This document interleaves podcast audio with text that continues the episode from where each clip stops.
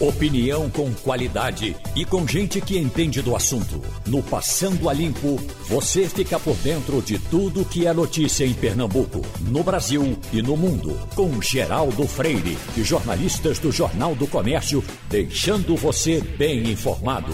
Passando a Limpo. Eita, hoje, 22 de fevereiro de 2021. Portanto, 22 de 2 de 2021. Está começando o Passando a Limpo, que hoje tem Eliane Cantanhede, Wagner Gomes, Ivanildo Sampaio e Jamildo Melo. Ô Wagner, os preços de gasolina eh, por aí, eh, em quase todos os postos, eles já passaram dos, dos cinco reais. Agora tem lá, se for pelo aplicativo, você tem uma reduçãozinha, vai para 4,98 e tal. Que, que aplicativo é São promoções, Geraldo, que alguns postos lançam, algumas redes, na verdade, né? Uhum. Às vezes de supermercados, inclusive, lançam promoções para os clientes que são cadastrados no aplicativo. Então, os clientes entram no aplicativo, encontram lá uma promoção e ganham desconto.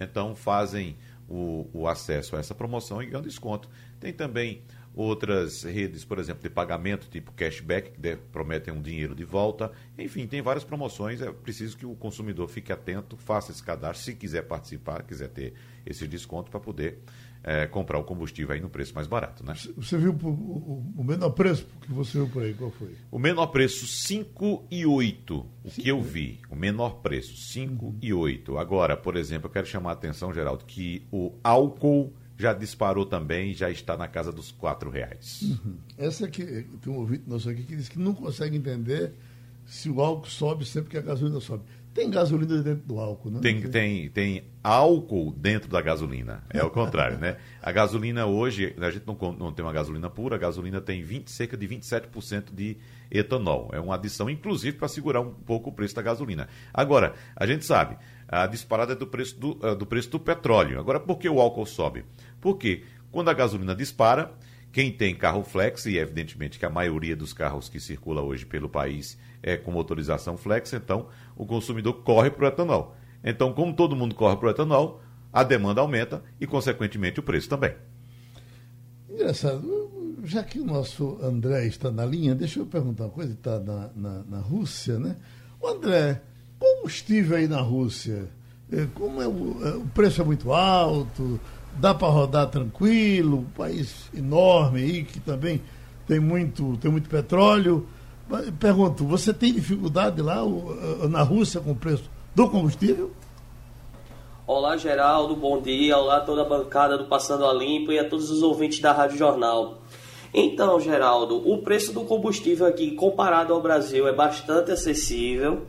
É, é de alta qualidade também a gasolina. É, não tem misturas, né, como que adiciona etanol na gasolina brasileira, né? E aqui se usa bastante também o gás natural uhum. e também o óleo diesel.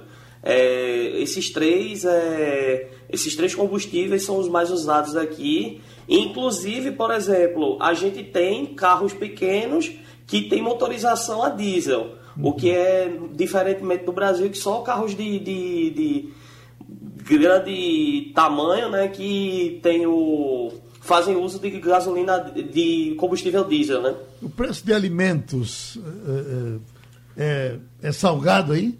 Geraldo, depende muito, depende bastante da época. Uhum. É, as pessoas aqui elas se adaptam justamente ao período do ano ao, ao qual a gente está passando. Uhum. É, as pessoas preferem comprar os produtos da época, né? É, como frutas, verduras daquela época, e se adaptam pela, pela estação, pelo período do ano. E assim, os produtos importados sim são bastante mais caros, justamente por conta do, das sanções econômicas que a Rússia sofre. Aqui Bolsonaro disse que está mexendo na Petrobras e vai botar o dedo na conta da luz. É, energia que você paga é, é cara, é barata em relação ao Brasil, que você conhece bem? Geraldo, então, em relação à energia, é, aqui é até relativamente barata e acessível e também existe um subsídio por parte do governo para as famílias que possuem crianças é, que elas pagam um pouco menos na conta de energia.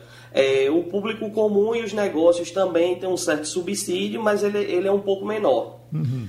O, o, André, você saberia me dizer quanto custa o litro da gasolina aí? Uh, o equivalente em real, porque a gente sabe que a Rússia é um dos maiores produtores de petróleo do mundo. Na verdade, o terceiro maior produtor de petróleo do mundo, atrás apenas da Arábia Saudita e dos Estados Unidos, que lideram a produção do petróleo hoje no planeta. Mas você tem ideia de quanto custa, mais ou menos, fazendo um comparativo com o real? Então, Wagner, respondendo a tua pergunta, é, em real ela seria na faixa de 3, 4 reais. Por que existe essa variação? Justamente por conta da, da variedade dos combustíveis que é oferecida. Existe aquele combustível que é análogo à nossa gasolina aditivada uhum. e existe também aquela, aquela gasolina mais simples que tem menos capacidade de octanagem, né? Sim, uhum. a gasolina comum no caso. Então seria gasolina Exatamente. comum, uma gasolina aditivada e até uma gasolina mais pura, que aqui a gente chama de gasolina premium, que é inclusive muito mais cara.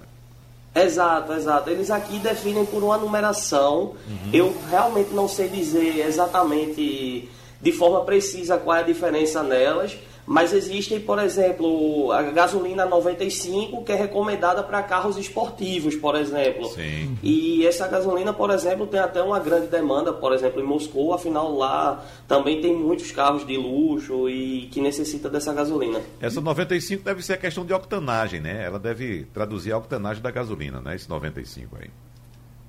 É. E, e você, você. Bom, aí vocês não, não usam álcool, né? Não, Só não. na vodka. Essa né? matriz energética aqui não é utilizada no caso. Até porque a Rússia não tem a, um terreno fértil para produção de, de, etanol, ou do milho ou da cana-de-açúcar, como é feita no Brasil, né? Uhum. Agora, Ivanildo, gente falando em, em, combustível, você que, que, o seu combustível é banhado a ouro, você, quando é que você está o seu posto? Você usou gasolina pela última vez? Foi muito cara? Geraldo foi um pouco assim, já era um pouco acima de 5 reais, uhum. 5,50, 5,60. Então eu nunca olho muito não. Porque se eu olhar, eu vou continuar botando e aí fico com raiva. Agora eu queria fazer uma pergunta a André. É, o André, é, durante muito tempo, enquanto existiu a União da República Socialista e Soviéticas, é, a, a indústria automobilística de então era considerada uma das mais atrasadas do mundo. Os carros soviéticos eram ruins, quebravam, eram mal desenhados, feios, é, conservadores. Eu pergunto para você, quando houve é, o fim da União Soviética e a Rússia ficou um país único, os carros daí prestam? Então, Ivanildo, respondendo a tua pergunta, é, justamente houve uma mudança drástica a partir dos anos 90 na indústria automobilística da Rússia. Afinal, foi aberta, foram abertas as portas para a concorrência. Então, a indústria local teve que se mexer no sentido de oferecer inovações. E essa inovação, de certo modo, até foi lenta. Porque, por exemplo, carros da carburação foram oferecidos até o ano de 2005 aqui na Rússia. E o lá daquele Laika chamado no Brasil, ele foi oferecido até o ano de 2011, foi o último ano de fabricação. Mas a indústria ela teve que se reinventar aqui e sofreu um grande baque por conta da concorrência da, das empresas alemãs, japonesas, que trouxeram a baixo custo é, carros de boa qualidade. André, você está com a voz anasalada de quem está com frio. Qual é a temperatura aí onde você está agora? Então, Geraldo, a gente teve uma, uma friaca esses dias e até eu me resfriei um pouco em decorrência disso. É, na semana passada tivemos um pico de temperatura de menos 17, uhum. algo que não é comum aqui na minha região. Menos 17 em Moscou ou São Petersburgo é absolutamente normal nessa época, mas aqui para nossa região não. Tanto é que suspenderam nossas aulas e a cidade até ficou de certa forma um pouco caótica por conta que não se podia fazer os deslocamentos. Hoje está mais tranquilo. Hoje está mais tranquilo, hoje a gente está com menos três. Agora, vocês já estão com três vacinas aí, André? Exato, Geraldo, exato. A terceira vacina, ela saiu na semana passada, mas ela ainda está dependendo de homologação por parte do órgão de vigilância sanitária daqui da Rússia. Uhum. Então você tem a uh, Sputnik, Sputnik V, essa foi a que você tomou, não é isso? Exatamente, exatamente. Feita pelo Instituto Gamaleya Vector. E já tomou a segunda dose? Já tomei a segunda dose e já vai fazer um mês. A segunda vacina, que, eh, já, eh, que é um pouco mais antiga também, é, é o mesmo instituto? É, é o Gamaleya também? Hum, não, é um outro instituto, mas também se localiza na cidade de Moscou. Sei. A terceira, que sim se localiza na cidade de São Petersburgo. Ah, que essa é vinculada a outra universidade, desculpa, geral. Não, é porque essa é vinculada a outra universidade da Rússia. A, do, a, a outra universidade. No caso, a Vector, ela é vinculada à primeira Universidade de Medicina de Moscou. Você falava então da, da credibilidade do Gamaleia. Esses outros institutos também são, são famosos e de credibilidade aí na Rússia? Sim, Geraldo, até porque eles são vinculados a faculdades de, de muita tradição aqui, que muitos, muitas delas já nos deram até prêmios nobres. Certo. Pronto, vamos deixar de estudar? E, e, pegar um calorzinho, né? Ficar debaixo é. do cobertor lá, que o frio tá grande. Valeu, André. André, foi bom ouvir de novo, tá Obrigado, certo? um abraço. Um grande abraço, André Vieira de Moreno, falou da Rússia com a gente. E já estamos com o senador líder, Fernando Bezerra Coelho. Doutor Fernando, o presidente Bolsonaro esteve com o senhor e, e outros líderes, ministros, etc., na sexta-feira, no sertão um novo investimento, um novo trabalho em cima da água do São Francisco. Aí vem a, a, a nossa pergunta: em que, eh, em que proporção o trabalho já, estão, já está concluído? Nós temos prazo para que essa obra chegue ao final? Quer dizer, o, o fim do, desse primeiro mandato de Bolsonaro termina a, a transposição do São Francisco? Com certeza, Geraldo. Na realidade, é uma alegria participar do Passando a Limpo, mas eu queria primeiro chamar a atenção de que essa obra chamada Ramal do Agreste é a obra que pega a água do São Francisco no eixo leste, ali em Sertânia, na barragem Barro Branco, e leva a água por 70 quilômetros até a cidade de Arco Verde. Em Arco Verde começa a adutora do Agreste a adutora do Agreste é a obra que vai levar a água do São Francisco para 68 municípios pernambucanos. A adutora do Agreste tem uma primeira etapa que ela está sendo concluída agora. Ela foi iniciada lá atrás, nos idos do ano de 2012, 2013, e é uma obra de investimento na ordem de 1 bilhão e 300 milhões. O governo Bolsonaro investiu nessa obra 250 milhões. É uma obra que vem sendo executada pelo governo de Pernambuco. Essa primeira etapa leva água para 23 municípios pernambucanos. Com o ramal do Agreste, nós vamos ter condições de ofertar mais de 5 metros cúbicos por segundo de água lá na cidade de Acor Verde, para poder injetar dentro da doutora do Agreste. Então, concluída o ramal do Agreste, que é uma obra, Geraldo, de 1 bilhão e 600 milhões, o governo Temer investiu nela 200 milhões e o governo Bolsonaro já investiu 1 bilhão e 100. E nesses dois anos do governo Bolsonaro, 1 bilhão e 100 foram investidos no ramal do Agreste. Ela ficará pronta entre agosto e setembro e deverá consumir ainda 300, 400 milhões é a maior obra hídrica hoje em construção no Nordeste brasileiro, o que vai dar funcionalidade ao eixo leste da transposição para beneficiar Pernambuco. Portanto, é uma obra muito, muito importante. Eu tive a oportunidade de dizer ao presidente Bolsonaro que essa coisa da crítica, do xingamento, do disse-me-disse, tudo isso passa. O que não passa é a obra de pedra e cal que o governo dele está construindo e que vai mudar a vida de mais de 2 milhões de pernambucanos, que vai ter agora a segurança hídrica, a possibilidade de ter oferta d'água durante todos os meses do ano, gerando desenvolvimento, emprego e renda para o agreste pernambucano. Portanto, foi uma visita muito importante para que a gente pudesse sublinhar a prioridade que o governo Bolsonaro vem dando aos investimentos no Nordeste, de forma particular a Pernambuco. Para você ter uma ideia, só os investimentos do governo Bolsonaro o ano passado no ramal do Agreste e na adutora do Agreste é maior do que todo o investimento feito pelo governo de Pernambuco. É por isso que eu digo, se não fosse o governo Bolsonaro, Pernambuco estava comendo o pão que o diabo amassou, porque o Estado está desorganizado, o nível de investimento é muito baixo. E só não quebrou Pernambuco e muitos outros estados porque houve sensibilidade do governo federal e do Congresso Nacional para uma transferência de recursos para poder enfrentar a pandemia, mas também para poder segurar as finanças dos estados brasileiros. Para Pernambuco, foram mais de 3 bilhões e 600 milhões na forma de repasse para a saúde, para compensação de queda de FPE, para apoio na área da saúde. Portanto, o governo federal tem sido solidário com os entes federativos para atravessar essa situação difícil provocada pela pandemia. O senador, um pedacinho que eu acompanhei bem foi aquele trecho que fica ali na, no distrito de Pujuca, em, em Arco Verde, e a, a, a, aquele pedaço de canela de ema, onde você teria o, o, o controle da água, a, a limpeza da água. É, ali é a estação de tratamento. Pronto, estação de tratamento.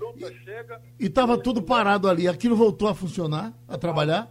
A estação de tratamento está sendo executada pelo governo de Pernambuco, ela deve estar pronta, eu não tenho informações mais recentes, mas ela deve estar pronta, a estação de tratamento. E a adutora do Agreste, ela está sendo concluída esse ano a primeira etapa. Para, de fato, fechar a primeira etapa, ainda falta 100, 150 milhões para fechar a primeira etapa da adutora do Agreste. E nós estamos nos mobilizando para segurar esse recurso. O outro passo, Geraldo, é na LDO para o orçamento de 22, é assegurar espaço orçamentário e financeiro para que o governo federal possa celebrar o convênio com o governo de Pernambuco no valor de 2 bilhões de reais, que é o valor da segunda etapa da doutora do Agreste. Portanto, esse é, uma, é um momento importante porque ele vai viabilizar o empreendimento de sustentabilidade hídrica de todo o agreste pernambucano. Jamil do Melo. É, bom dia, senador. Bom dia, Jamil. Bom dia, ouvinte. É, FBC, hoje o deputado federal Marcelo Ramos, do PL do Amazonas, ele deu uma entrevista a um dos grandes jornais, eu já li todos, agora estou confundindo qual seria, reclamando que os radicais atrapalham o governo Bolsonaro de uma maneira absurda quando tentam falar da pauta de costumes e não olham para a questão econômica. Eles não se importam com a pauta do país. O que é que acontece que as coisas não avançam e se continua falando de armas, de questão sexual tal, e, e não se volta ao que interessa na pauta econômica? O senhor que é líder do governo. Ô, Jamildo, a gente tem que ter compreensão e sensibilidade. Na realidade, os radicais de Lula e de Dilma também atrapalhavam muito o governo do PT. Sim. Então, cada um tem os seus radicais de estimação. Então, é importante que a gente possa ter foco e estar concentrado na pauta que importa ao país. Eu concordo com o Marcelo Ramos. A gente tem que estar focado é na agenda que possa viabilizar o retorno do auxílio emergencial, a gente tem que estar focado na pauta de reformas que possa criar um ambiente de confiança para a volta dos investimentos. E isso nós estamos fazendo no Senado Federal com a votação de matérias importantes, por exemplo, semana passada concluímos a votação do marco legal do setor elétrico, a matéria já foi para a Câmara. E essa semana vamos votar o marco legal das startups, que é muito importante para financiar aqueles que estão iniciando os seus negócios, normalmente voltados para a área de tecnologia, é, são empresas que começam dentro do ambiente da academia e que depois vão se transformar em empresas reais, de fato, gerando emprego e impulsionando o desenvolvimento tecnológico do Brasil. temos que agilizar a votação da lei do gás na Câmara, como temos que agilizar a votação da lei da cabotagem no Senado Federal. Portanto, essa é a agenda que vai fazer com que o Brasil se reencontre com sua trajetória de desenvolvimento e de crescimento. E, nesse sentido, a gente tem que, de fato, priorizar essa agenda é, de reformas, essa agenda de retomada do emprego e da renda. Agora, tem matérias na área de costumes que são importantes. Por exemplo, o homeschooling. Tem muita discussão é, sobre é, essa questão. Eu mesmo sou autor de um projeto de homeschooling. A experiência do homeschooling, é, ela se verifica em diversos países do mundo e ela deverá ter a oportunidade de ser votada na Câmara dos Deputados ainda esse semestre. Ô, senador, em cima dessas questões que estão sendo discutidas também, uh, essa coisa das armas, o senhor é um pacifista, ninguém tem dúvida disso. Uh, recente, ontem, inclusive, repercutiu um, um apelo do, do ex-ministro Raul Jugman uh, ao Supremo para entrar em ação contra essas, essas últimas propostas do presidente Bolsonaro para acelerar o, o encaminhamento das, da, da, da, compra de armas. Só para corroborar, Geraldo, o que você está dizendo, foi uma carta aberta que Sim. o ministro, o ex-ministro Raul Jugman enviou ao Supremo Tribunal Federal, apontando que os decretos do presidente ampliando o acesso a armas são uma ameaça à democracia, pois politizam a questão de segurança pública e estimulam uma guerra civil. O ex-ministro fala em guerra civil. Pronto, então o que, que o senhor acha disso, essa coisa das armas? Acho exagero do ministro Jogman estar tá dizendo que está estimulando guerra civil com a ampliação da aquisição do número de armas por cada cidadão brasileiro. Eu acho que o ministro Jugman, eu acho que ele se lembra bem que quando essa matéria foi levada a plebiscito, o povo brasileiro foi a favor do armamento. O presidente Bolsonaro foi eleito com essa bandeira. Agora, o fato de você ter a possibilidade de adquirir a arma, isso não quer dizer que vai ter uma guerra civil. Aí já é um exagero. Agora, eu acho que tem que ter controle, eu acho que precisa ter maior fiscalização, eu acho que nós temos que ter cuidado com essa questão do porte e da posse de arma. Uma coisa é você poder ter a posse na sua casa, na sua fazenda, na sua propriedade. A outra coisa é você sair portando arma no meio da rua. Então, eu acho que também a gente precisa ter muita cautela ao fazer essas afirmações. Eu tenho muito respeito pelo ministro Jogman, tenho uma belíssima trajetória, é um homem que tem sempre posições muito equilibradas, mas daí a dizer que vai ter guerra civil, pelo amor de Deus, é um exagero muito grande. É esse ambiente de radicalização que nós não precisamos. Nós não precisamos estar radicalizando. A gente tem que analisar a questão do porte e da posse de armas é como uma questão que ela se encontra dentro da sociedade muitas pessoas, muitos brasileiros querem ter sim a possibilidade de ter a posse da sua arma, ou na sua casa, ou no seu estabelecimento, eh, ou então na sua propriedade rural. Isso é uma realidade do Brasil. E o presidente Bolsonaro não está enganando ninguém em relação a essa questão. Ele falou na campanha, ele prometeu e ele está fazendo justamente aquilo que prometeu. E estaria enganando o senador no quesito economia, porque na campanha prometeu também é, ser um, fazer um governo liberal na economia, prometeu privatizar. O que a gente está vendo agora é uma intervenção na Petrobras e ele já sinalizando que deve intervir também na Eletrobras, senador. Não, eu acho que você aí está querendo radicalizar, porque no fundo, no fundo, nós acabamos de conferir autonomia ao Banco Central. É uma matéria que tinha mais de 30 anos que ficava parado lá no Congresso Nacional. Nós estamos criando agora a nossa âncora monetária. Ninguém vai imprimir moeda para poder disparar a inflação. Então você vai ter lá um Banco Central autônomo que vai cuidar do poder aquisitivo da moeda e você vai ter que ter políticas fiscais consequentes. O presidente agora está liberando, dando apoio ao relatório do Márcio Bittar, que é o reforço da âncora fiscal, no sentido de criar reforço à sustentabilidade da dívida pública, sustentabilidade da despesa pública. Então, de novo, está se pegando o episódio da Petrobras e achando que o governo está indo para um caminho inconsequente do ponto de vista da responsabilidade fiscal. Não é verdade. Não é verdade. Nem os números da economia apontam para isso. Agora, por outro lado, Geraldo, Pergunta se tem alguém satisfeito com um aumento de 30% no valor da gasolina em dois meses, abrindo o ano com 30% do aumento do valor da gasolina. Claro que não. Então, o que é que está de errado com isso? É a política de preços da Petrobras. E esse problema não é só com Bolsonaro, esse problema você teve com Dilma, você teve com Temer, você teve com vários presidentes. E essa discussão de qual é a melhor política de preços, essa também se verifica em vários países do mundo. Então, tem países do mundo que preferem não dar a paridade internacional do preço do petróleo, é porque você fica é, sujeito a essa volatilidade do preço. O preço do petróleo agora foi afetado por causa da nevasca que caiu no estado do Texas. E aí o preço do petróleo subiu. Isso então repercute na bomba. O que é que o brasileiro tem a ver com a neve que está caindo no Texas? Então é importante a gente fazer umas discussões que possa proteger também a economia popular, que possa proteger os consumidores. Então, é essa uma questão que vai ser encontrada uma solução. Senador, me perdoe, me permita, me permita, por gentileza. O brasileiro tem a ver, sim, tem a ver, sim, com o preço com a nevasca que cai nos Estados Unidos, porque o, o petróleo é uma commodity internacional. É, e o preço dela é estabelecido mas, de acordo com o mercado internacional. É, mas nós produzimos petróleo aqui. Nós produzimos petróleo aqui, então essa discussão não é assim. Sim, produzimos, mas não é o suficiente para atender o mercado interno, né, senador? Tem que não, se. Pelo contrário, a gente exporta. Exporta para refinar. Nós, nós, exportamos, nós temos toda a capacidade de refino nosso, nós estamos inclusive vendendo as refinarias. Agora, então, na realidade, é preciso ter calma nessas informações. Senador, agora a gasolina vai baixar, a gente pode ficar tranquilo que para a semana não, vai botar a quatro reais? Gasolina não baixa por decreto, né?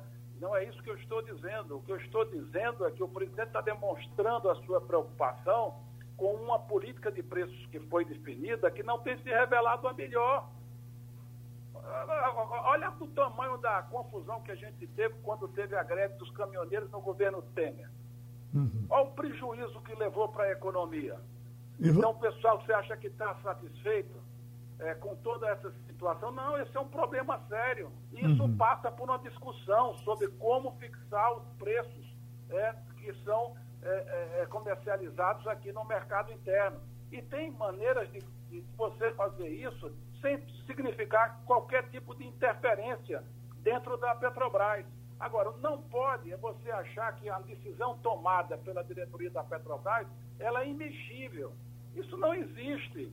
Se pode sim, se deve discutir. Vários países do mundo têm outro tipo de política de preço para evitar essa volatilidade no mercado internacional. O que eu estou dizendo é isso. Uhum. Eu não estou dizendo que você vai fixar um preço para baixo porque você queira.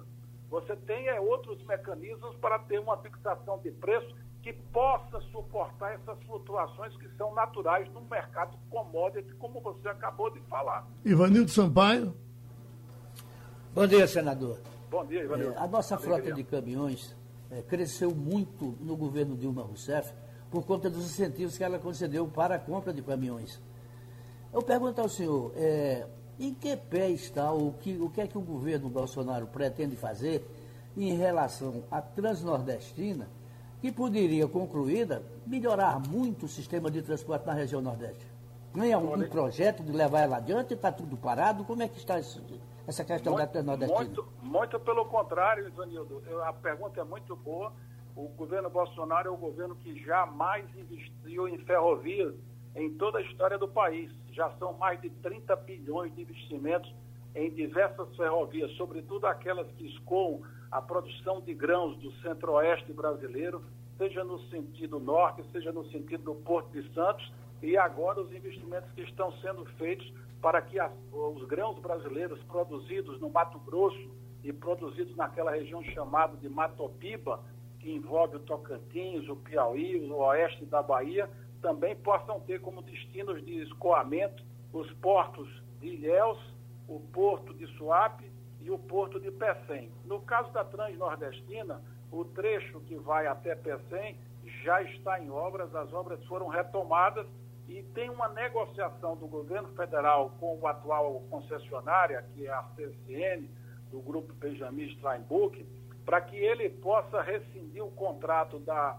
do ramal para é, Suape e esse ramal ser feito através de investimento direto do governo federal, através da Valec.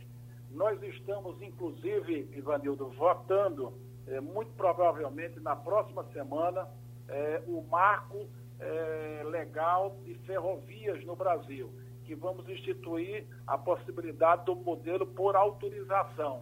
E a solução é, da Transnordestina passará por esse instrumento da autorização. Se rescinde o contrato com a CSN e autoriza ou um outro grupo privado ou a Valec a concluir o ramal para é, o Porto de Suape, que é prioridade total do governo federal. Nós esperamos que o ministro Tarcísio Freitas possa dar essa notícia ainda no mês de março. Ele está com visita programada a Pernambuco, vai a Petrolina para uma série de anúncios de investimentos e queremos que ele possa trazer essa notícia da retomada do trecho pernambucano da ferrovia transnordestina. Por outro lado, essa, esse instrumento da autorização vai permitir também um velho sonho é, pernambucano, que é sair com um ramal de Parnamirim para Petrolina, Juazeiro na Bahia e ligar com a ferrovia Centro-Atlântica lá em Feira de Santana, que vai nos ligar com toda a ferrovia com destino até São Paulo. Portanto, eu quero registrar que o programa ferroviário brasileiro, de fato, ele foi retomado com muita força pelo governo do presidente Bolsonaro. Senador Fernando Bezerra Coelho, foi bom ouvi-lo. Muito obrigado, viu? Grande abraço. Estamos começando a semana com muita expectativa em cima do que acontece com a Petrobras, em cima do que pode acontecer com a nossa energia. Estamos com o economista Sandro Prado Wagner começa a conversa com ele. Bom, professor Sandro Prado, nós conversamos inclusive agora há pouco com o líder do governo no Senado Federal e ele fazendo evidentemente o papel de líder e defendendo uh, as ações do governo, principalmente nessa indicação de troca de comando na Petrobras. Mas o que a gente percebe é que a semana começa, professor Sandro, talvez até pior do que terminou a semana passada, porque nós tivemos uma queda no final das ADRs da Petrobras em Nova York de 15%. E agora a, a semana já abre com queda de 17%. Ou seja, a, a Petrobras perdeu no fim de semana passado cerca de 28 bilhões de reais em termos de valor de mercado.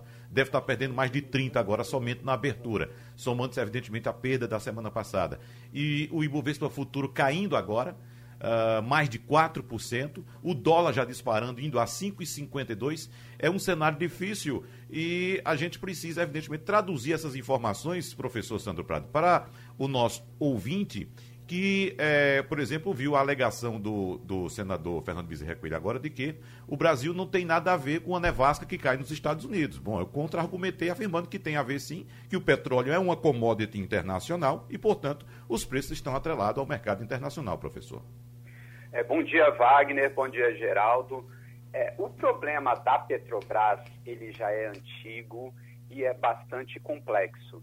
É, o que nós percebemos esse ano que levou a essa intervenção do Estado na Petrobras foram as altas expressivas do preço da gasolina e do diesel e também do gás de cozinha, que são os derivados de petróleo mais consumidos. Então, se a gente parar para pensar, a gasolina teve uma alta de 34,78% nos últimos dois meses. E isso estava manchando muito a reputação do atual presidente da República. Por quê? Porque a partir do momento que no governo Temer nós tivemos uma mudança na política de preços da Petrobras, os preços flutuam de acordo com o mercado. Como você bem comentou, nós estamos com uma nevasca muito grande no Texas. As casas, as residências de lá utilizam do petróleo para aquecimento e você ficar a menos 9 graus centígrados sem esse aquecimento lá é praticamente insuportável. Então, houve um aumento da demanda pelo óleo e isso fez com que o barril do petróleo, principalmente o Brent, que é referência internacional, tivesse uma alta. E essa alta foi acompanhada pela Petrobras, que repassou para os preços na refinaria e, obviamente, que chega na bomba. Então, a gasolina tipo C aumentou muito, o gás de cozinha, isso repercute no óleo diesel, que repercute no frete, que repercute no quanto a gente paga nos aplicativos como Uber, enfim. E aí o governo ficou numa saia justa. Vamos manter a política de governança corporativa, onde a gente vai ter prestação de contas, transparência, né, e os investidores vão ficar tranquilos que a empresa Petrobras vai seguir as regras de mercado ou nós vamos voltar a um modelo intervencionista. E o que foi apostado pelo governo, principalmente para manter a reputação e uma possível nova greve dos caminhoneiros, foi a intervenção. O problema é que essa medida trouxe um grande mal-estar ao mercado. E óbvio que a gente já esperava uma queda muito forte nas ações da Petrobras, nas ações de outras empresas estatais, e isso vai, obviamente, se disseminar por todo o mercado. Então, a semana, ela começa até essa acomodação muito pior do que terminou. Realmente, agora é um grande abacaxi que o governo federal, que coloca para os seus é, eleitores, para as pessoas que o apoiam, um modelo neoliberal, que agora ele está tendo uma medida extremamente intervencionista. Então, basicamente, é um grande problema que o governo federal está passando. E aí, ele pegou é, indicou não um técnico para a presidência da Petrobras, mas nós estamos com mais um militar dirigindo uma empresa estatal. Não significa o fato de ser militar, de alguma patente ou não, mas a questão é a competência dele poder seguir minimamente as regras do mercado e, obviamente, dentro dessa intervenção mínima que o governo, pelo menos, pretende fazer em relação ao preço dos combustíveis e do gás de cozinha. Jamildo Melo? Professor, uh, existe o risco da gente virar realmente uma Venezuela, porque é, ainda na tarde de sexta-feira, acho que foi Gustavo Franco, fez essa referência, porque os militares entraram lá na PDVSA, ajudaram o Chaves a transformar aquilo lá numa grande bagunça, prejudicou a empresa, prejudicou o país. É, e a gente está assistindo isso mais ou menos com a indicação do, do militar, né? Vai virar uma espécie de loja de conveniência do, do Planalto ou a gente está equivocado? Ele pode fazer uma grande gestão e surpreender todo mundo? É, Jamildo, é, nós já tivemos uma experiência no Brasil por um longo tempo, entre 64 e 85, aonde os militares estavam nos principais postos de poder. E nós vimos o que aconteceu no final. O Brasil, na década de 80, ele estava quebrado, nós tivemos uma intervenção do Fundo Monetário Internacional, nós decretamos moratória, nós tivemos uma dívida externa muito grande que prejudicou toda a década de 80. Então, eu acho que com esse aprendizado, a gente deveria perceber que cargos diretivos não deveriam ser políticos, e sim técnicos. Técnicos que tenham habilidade, tenham comprometimento e principalmente a liberdade para tomar as decisões. Claro que essas liberdades elas precisam ser prestadas à conta. Mas você colocar uma pessoa, como é o caso do ministro da Saúde, Pazuello, que só pelo fato de ser militar vai ser o gestor do Ministério da Saúde, que é algo tão importante para que a gente retome o crescimento econômico, é, no mínimo a gente fica bastante temeroso com as consequências que esse ato pode levar a ter agora no curto e no longo prazo. Aqui o nosso agradecimento ao economista Sandro Prado, repercutindo muito uh, o fato de que há pouquíssimo tempo o prefeito inaugura uma estátua para Reginaldo Rossi, um busto, uma coisa bem colocada ali no Pátio de Santa Cruz, e aí já vai o pichador, já começa o mela-mela. Então, os sonhos de Reginaldo Rossi reagiram todos. O prefeito já comunica que ainda hoje ele manda repintar a garrafa que era branca, vai voltar a ser branca, porque a fizeram vermelha a partir de ontem, mas é a informação da prefeitura. Repinta hoje e que o caso, uh, uh, os pichadores que trabalharam ali serão investigados pela polícia. Se não pegar o pichador, Geraldo, a prefeitura vai ter que instalar um funcionário lá com um balde de tinta para todo dia ficar passando todo o pincel dia, e pintando. Todo dia. Então, e não é só ali. É, exatamente. Né? E ali é. foi só um pouquinho, porque se você vai nos outros cantos, é muito pior. É. Um dia alguém vai chegar, vai tomar conta disso. Mas para aquela ali, ainda hoje vai ter o serviço da prefeitura. Essa é a informação assegurada. Nós já estamos com a Eliane Cantanhede, vamos conversar com ela. Ivanildo Sampaio, começa. Começo. Bom dia, Eliane. É, os, a imprensa noticiou neste final de semana é, uma possível candidatura de Luísa Trajano, da empresária Luísa Trajano, a uma vice-presidência da República. E que haveria simpatia da parte dela ah, pelo PT.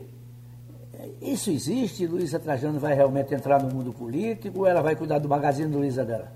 Oi, bom dia, Geraldo, Bom dia. Hildo, colegas, ouvintes. Olha, a Luísa Trajano, que é da, do Magalu, né, do Magazine Luiza, ela já vinha aí no radar, porque na minha coluna de domingo da semana passada eu já tinha é, escrito que a Luísa eh, Trajano estava entrando no radar, inclusive como candidata à presidência. A Luísa Trajano, ela é uma mulher que veio de baixo, né? Veio, era uma mulher simples e construiu uma das grandes fortunas do Brasil, mas não só isso, ela construiu uma série de sucessos. A empresa dela é um sucesso, a relação dela com os funcionários é um sucesso. É, a Dilma Rousseff, quando era presidente, tentou levar ela várias vezes para o ministério e ela nunca quis, mas ela fica sempre é, pairando ali. Ela tem muito boa relação com a esquerda, com a direita, com o centro. Ela é uma empresária e ela ah, deu dois lances que jogaram ela muito na, no foco político. O primeiro foi a questão das cotas. Ela fez aquela contratação exclusivamente de pessoas negras, porque ela achava que tinha a, a, o Magalu tinha que corresponder mais ao equilíbrio é, da, da, população. E depois ela entrou naque, na, naquele movimento das vacinas já. E segundo os relatos que eu tenho, banqueiros, empresários, ficam muito impressionados como ela sabe o nome de todo mundo, daquela frente das favelas do Rio de Janeiro. Ela sabe o nome, ela tem é, uma relação de grande proximidade com o pessoal da favela, com o banqueiro, com o empresário. E, e ela foi assim, enfim, veio aí preencher um vácuo, né? Porque a gente tem o Bolsonaro correndo praticamente sozinho, né? O Lula imobilizando a esquerda e existe um grande universo ali de possibilidades que de centro, centro-esquerda, centro-direita, que estão meio vazias. Então a Luísa Trajano ela é, é, entra no radar como candidata à presidência e também como candidata a vice-presidente. E aí ela entra muito no foco do PT, mas não só do PT. Ela está, vamos dizer, na moda política. Vamos ver até onde isso vai, né? Uhum. Jamildo Melo. Eliane, muito bom dia. Bom dia.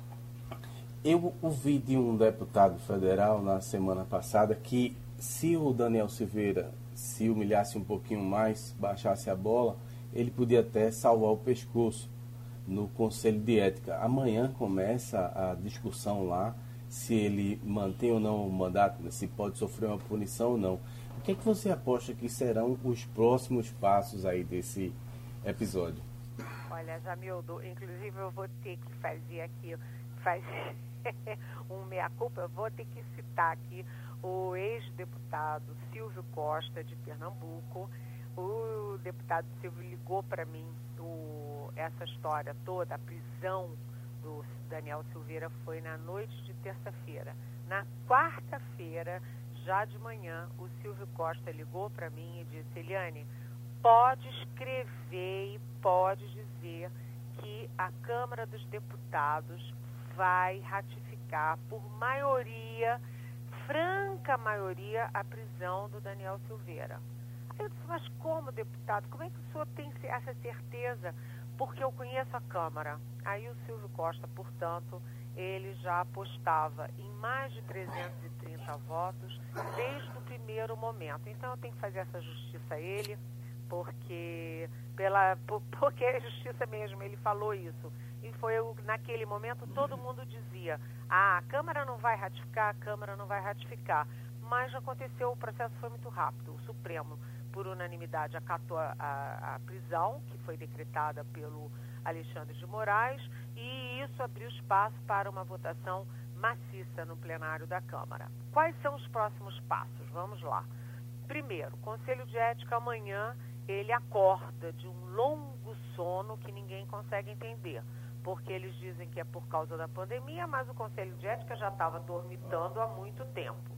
Né? A tal da Flor de Lis, uma mulher que é acusada né, de matar, de fazer uma quadrilha com os próprios filhos para matar o próprio marido, realmente não tem condição de ser deputada. Ela continua sendo deputada e continua recebendo como deputada, apesar de estar no Rio de Janeiro de tornozeleira. Né? É, então, o Conselho está devendo isso à sociedade e agora o Daniel Silveira passa à frente. Eu, sinceramente, Jamildo, eu não consigo ainda apostar para que lado o Conselho vai. Muita gente diz que como a votação na, no plenário foi maciça, isso induz que será a cassação no Conselho. Mas muita gente diz que, como o plenário foi maciço, todo mundo já deu o recado, agora já tem aí um ambiente para maneirar um pouco e dar uma suspensão para ele. É, é. O fato é que a gente precisa lembrar que o Conselho de Ética é apenas uma fase, né, porque a questão toda continua lá no Supremo. E o X da questão no Supremo são os dois celulares que foram apreendidos na cela ilegalmente com o preso. Então, o preso tinha dois celulares na cela? Como é que é isso? Então, o Supremo acha que podem sair cobras e lagartos da perícia nesses dois celulares. Por quê? Primeiro, com quem que ele falava? Na, depois de preso, qual foi a primeira ligação dele? Né? É, ele ligou para o Planalto, ligou para os filhos do presidente. Para quem que ele ligou? Quem é a turma dele? E aí tem duas questões importantes. Primeiro, o passado. Né? Ele é um homem da polícia militar. É, durante cinco anos que ele ficou na polícia militar, ele passou 80 dias em diferentes momentos, quer dizer, somados 80 dias preso por insubordinação, teve advertência, teve suspensão, ele é um camarada complicado. Segundo, ele é muito bombado, né, aquele camarada, e aí o Supremo suspeita que pode, nessas investigações, esbarrar em ligações dele com a milícia do Rio de Janeiro. Isso é uma suposição. Né? Uh, além disso, a segunda, a segunda questão é que ele, no julgamento, ele falou três vezes no julgamento da Câmara. E todo mundo esperava que ele fosse um idiota, que falasse qualquer besteira tal. Não é. Ele é um sujeito articulado, com bom vocabulário, se expressou muito bem e foi estratégico no que ele disse. Então, ele não é um idiota e, portanto, ele pode não estar agindo sozinho nessas, nesses ataques às instituições e ataques pessoais a ministro do Supremo, ameaçando dar surra e essas coisas todas. Ele pode não ser apenas um valentão idiota, mas fazer parte de um esquema muito mais complexo de ataques golpistas. Portanto, muita coisa ainda vai rolar. Ivanildo? O Eliane, é, o governo federal, o presidente Bolsonaro, é, está isentando de impostos federais é, o óleo diesel e o gás de cozinha. A lei de responsabilidade fiscal prevê que para você perder receita de um lado tem que compensar pelo outro. Como é que o governo pretende compensar essa perda dessas, desses dois tributos federais? Olha, eu acho que a coisa, Ivanildo, é... isso é um dos pontos da questão. O ponto da central é o seguinte: o presidente Jair Bolsonaro já jogou fora aquela fantasia de que ele era pró-Lava Jato, já jogou fora a coisa, a fantasia de que ele veio aí para acabar com a corrupção. Ele já jogou fora uh, todo o discurso dele liberalizante, né, é, de reformas, de privatizações, já jogou tudo fora. E agora é a pá de cal, né? É, a intervenção que o presidente fez na Petrobras, é, a, ele primeiro interveio na questão dos subsídios, de, no, no, dos tributos. Isenta é, a, o óleo diesel isenta o gás de cozinha, como você falou, de tributos. Isso dá aí perto de 5 bilhões de perdas de receita é, da União, que é o seguinte, no momento em que a União está com a corda no pescoço, todo mundo sabe como é que estão as contas públicas. Né? Primeiro porque já viam ruins e segundo porque tem uma pandemia. É, mas a coisa mais importante disso é que o presidente Bolsonaro meteu a mão na Petrobras, que é a maior empresa pública brasileira, a empresa mais simbólica do Brasil. Né? E aí você tem vários aspectos para analisar. Uma, né, o presidente mete a mão na Petrobras, vai meter a mão no Banco do Brasil, vai meter a mão na Caixa Econômica, vai meter a mão em tudo e fazer o jogo populista. Ele, assim como usa, a, é acusado no Supremo Tribunal Federal de, de usar politicamente a Polícia Federal, há suspeitas de uso político da Receita Federal, do COAF, etc., ele agora usa essa interferência política na economia, nas empresas públicas e na economia. Então, isso é gravíssimo. Hoje, o pregão lá em Nova York, é, o pré-pregão, já caiu com a, as, as ações da Petrobras caindo 16%. Caíram sexta-feira, caíram hoje, ou seja, o mercado está em pânico com o que está acontecendo. O dólar já disparou aqui no Brasil. Né? Por quê? Porque o presidente está fazendo ingerência política na Petrobras faz na Petrobras, faz no resto. Outra questão, Paulo Guedes. Não sobra pedra sobre pedra do Paulo Guedes, né?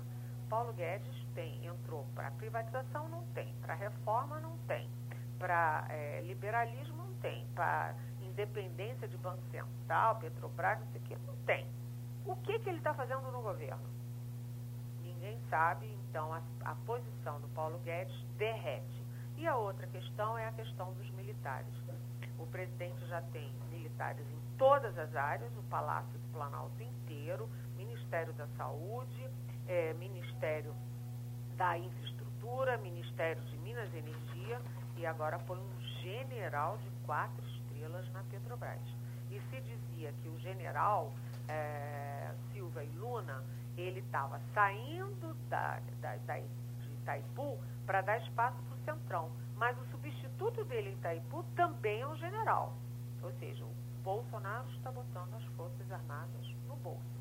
Então, eu acho que tudo isso está é, deixando o mercado, o mundo político, o mundo jurídico de cabelo em pé.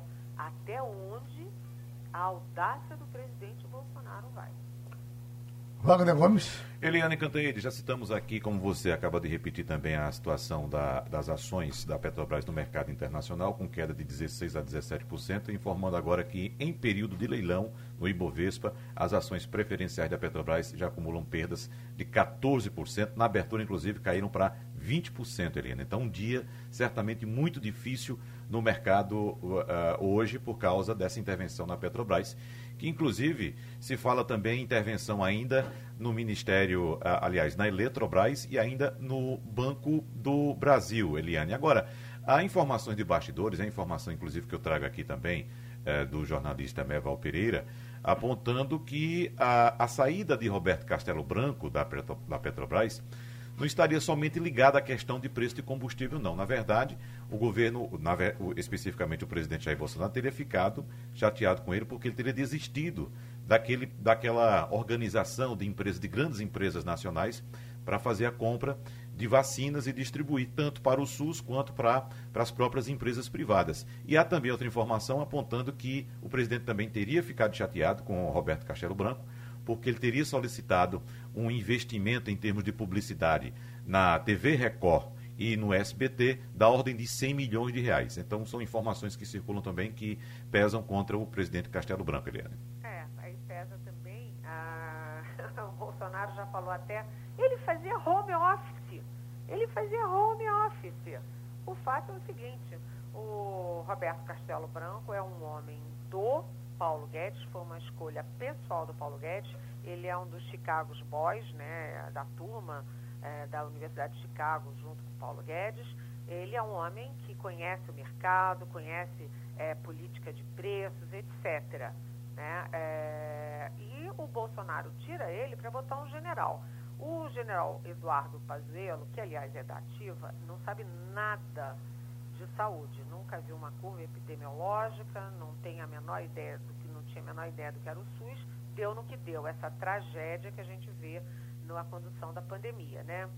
Junta Pazuello com Bolsonaro dá nisso. E do outro lado, o grande temor é que o Luna, uh, o Silvio Luna, ele não entende nada de política de óleo, política de gás, né, nem mesmo de política de preços em empresa, seja pública ou privada. Ou seja, ele está caindo de paraquedas na maior empresa nacional. Ele é um homem, eu conheço ele, Silvio Luna é um grande general, ele vem da engenharia, é um homem muito preparado, quatro estrelas, foi inclusive ministro da Defesa no Temer. Ele é um homem muito respeitável, mas você pode ser muito respeitável, Igor, e não ser um bom astronauta, tá certo?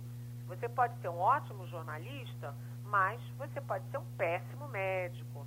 E uh, o Bolsonaro mistura as bolas. Então, uh, ele, é, quando implica, implica, e a próxima implicância dele, que ele nunca engoliu, é do André Brandão, que é o presidente do Banco do Brasil. Então, a expectativa agora é de que a nova pressão dele, do Bolsonaro, seja, além do setor elétrico, também em cima do Banco do Brasil. Ou seja, ele está botando a mão em tudo, né? Vamos fechar, Helene, com o auxílio emergencial. Quinta-feira é o dia D. O que se diz que uh, Paulo Guedes segura em 250, mas pode chegar a 300 por conta do, da opinião do Centrão. Você aposta em quê? Olha, o governo falava em 200, né? Aí já ampliou para 250. E nessas coisas tem a chamada negociação. Quando você vai negociar a compra de uma casa, por exemplo, o comprador oferece menos e o vendedor oferece mais, né? No Congresso deveria ser assim, o governo devia entrar com menos para o Congresso depois ampliar para mais. Se eles começam admitindo 300, eu acho que vai chegar, pode chegar até os 400, o que é ótimo para quem precisa. E mais para o Guedes e as contas públicas vai ter confusão. Ou seja, o Guedes, o Guedes, é, a gente ele está igual o Pazuello, né? O que ele fala não conta muito, porque quando chegar no Congresso, quem vai comandar a negociação não é o Guedes, é o Centrão. Eliane Cantanhede, um grande abraço. Boa semana, beijão. Terminou o Passando a Limpo. Opinião com qualidade e com gente que entende do assunto. Passando a Limpo.